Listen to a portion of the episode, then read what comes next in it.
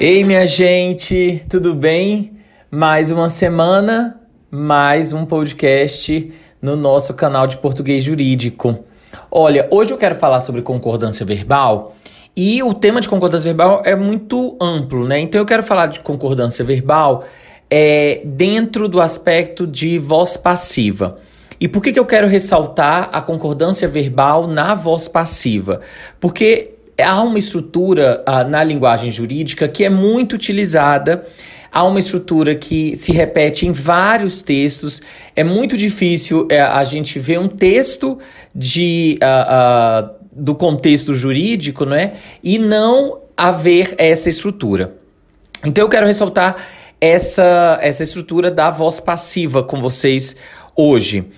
Uh, primeiramente, para a gente entender tudo, a gente precisa é, verificar e compreender que um verbo, em regra, só vai para o plural ou ele permanece no singular porque há um sujeito que está ou no singular ou no plural, não é? Então, o verbo ele se flexiona sempre de acordo com o seu sujeito.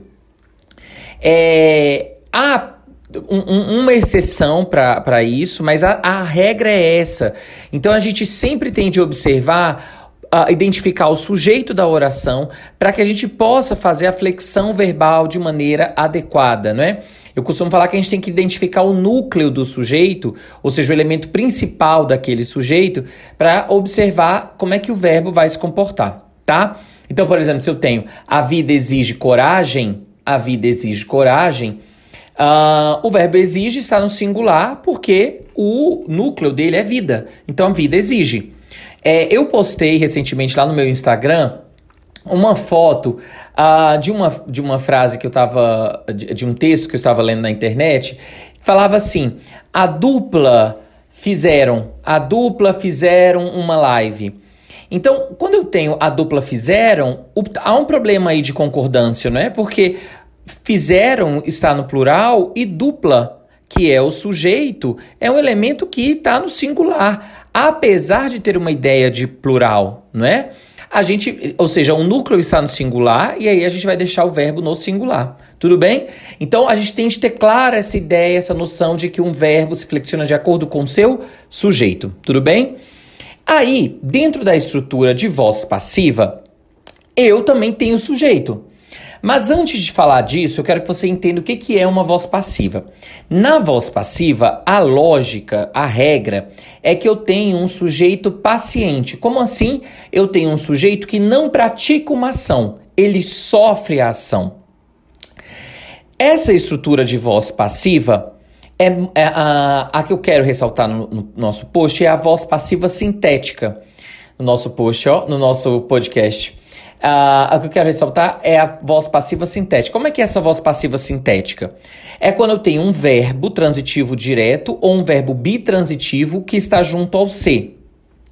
Quando acontece essa estrutura, verbo transitivo direto mais C ou verbo bitransitivo mais C, acontece voz passiva sintética.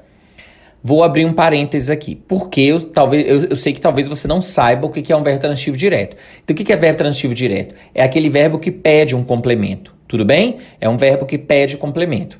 E o que, que é um, um verbo bitransitivo? É aquele verbo que pede um complemento e pede dois tipos de complemento. Um complemento que é acompanhado de preposição e um complemento que é sem preposição. O complemento que é acompanhado de preposição é o objeto indireto, e aquele que não é acompanhado de preposição é o objeto direto. Então, o verbo transitivo direto é aquele verbo que pede complemento e esse complemento não vem com preposição do verbo. O verbo não exige preposição, certo? Então, uh, por exemplo, quando eu tenho o verbo observar, o verbo observar é um verbo transitivo direto. Eu observo algo ou alguém. Tudo bem? Agora, quando eu coloco esse verbo observar junto de um ser, e eu falo observa-se o discurso, observa-se a manifestação, o verbo observar então é verbo transitivo direto, tá junto de um ser, e aí o que que acontece nessa frase? Eu percebo que observa-se em observa-se o discurso, por exemplo, o discurso ele é observado, não é que o discurso observa, ele é observado, ele não pratica ação. Logo eu tenho aí uma voz passiva, verbo transitivo direto, mais o ser Mas, então, qual vai ser a função do, desse elemento? Ah, o discurso vai ser o sujeito da oração. Qual é a consequência? O que é que eu quero que você fique atento? Que se eu tiver aí, por exemplo, as manifestações, o que, que vai ter de acontecer em relação ao verbo observar? vai ter de ficar no plural. Então, observam-se as manifestações. Porque se o sujeito está no plural, o verbo vai para o plural. O Anderson, essa estrutura, esse manifestações não é o objeto direto? Não, não é o complemento do verbo. Porque na voz passiva, como é essa estrutura de voz passiva que eu acabei de falar para você, verbo mais o ser, não há objeto direto. O elemento que era objeto direto na voz ativa se transforma na voz passiva se transforma em sujeito na voz passiva. Então, é, aí existe, existem algumas estruturas muito comuns na linguagem jurídica, como intimem-se o réu, confiram-se os julgados, é, publique-se a decisão, vejam-se vejam os precedentes, não é? Então, e aí, como é que a gente vai saber se vai ser flexionado ou não? Eu vou ter de observar o, o sujeito. Mas eu quero que você fique atento à transitividade do verbo. Porque se eu tenho o verbo é, é, transitivo direto ou bitransitivo, mais o ser, aí sim eu tenho a voz passiva. Então, intime-se o réu. Quando eu intimo, eu intimo alguém. Verbo transitivo direto. O réu, então, vai ser o quê? Sujeito. Logo, se fossem os réus, teria que ficar como? Intimem-se. Se eu tenho confiram-se os julgados, por que, ficou confiram-se? Porque eu tenho um verbo transitivo direto, conferir, quando eu confiro, eu confiro algo, mais o se, que é partícula passivadora. Os julgados, então, vai ser o quê? Sujeito. O julgado está no plural, o verbo vai para o plural, confiram-se. Tudo bem? Então, a gente tem de observar aí sempre o sujeito e observar essa estrutura que está na voz passiva. Se essa estrutura está na voz passiva, que é constituída por verbo transitivo direto ou bitransitivo, Aí eu tenho de observar o sujeito para verificar se o verbo fica ou não no plural. Ficou claro isso? Agora, um aspecto que eu quero ressaltar para você não confundir, para você não achar que é a mesma estrutura, é, por exemplo, quando tem trata-se de recurso especial ou trata-se de recursos especiais.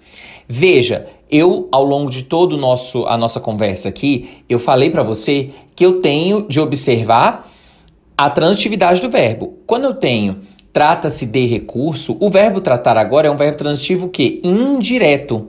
Se é verbo transitivo indireto, eu então tenho que verificar que agora eu não vou ter sujeito na frase. Porque agora é verbo transitivo indireto. Se o verbo é transitivo indireto e está junto de, do ser, Nesse caso aí, eu tenho um sujeito indeterminado. Por isso que eu faço questão que você, que você reflita sobre a transitividade do verbo. Porque intime-se o réu é transitivo direto. Temos sujeito, o réu. Trata-se de recurso especial, não temos sujeito. Por quê? Porque o verbo tratar é verbo transitivo indireto está junto desse ser, que é um índice de terminação do sujeito. Então eu não posso pensar em fazer flexão. Tratam-se de recursos especiais. Entendeu a diferença? Espero que tenha ficado claro. Espero que agora você não erre mais esse aspecto de concordância verbal. E não, e não deixe de, de me procurar se tiver ficado com dúvida. Tanto lá no meu site, www.portuguesjurídico.com.br, quanto no meu Instagram, arroba professor Anderson Melo. Muito obrigado pela companhia de sempre e até a próxima.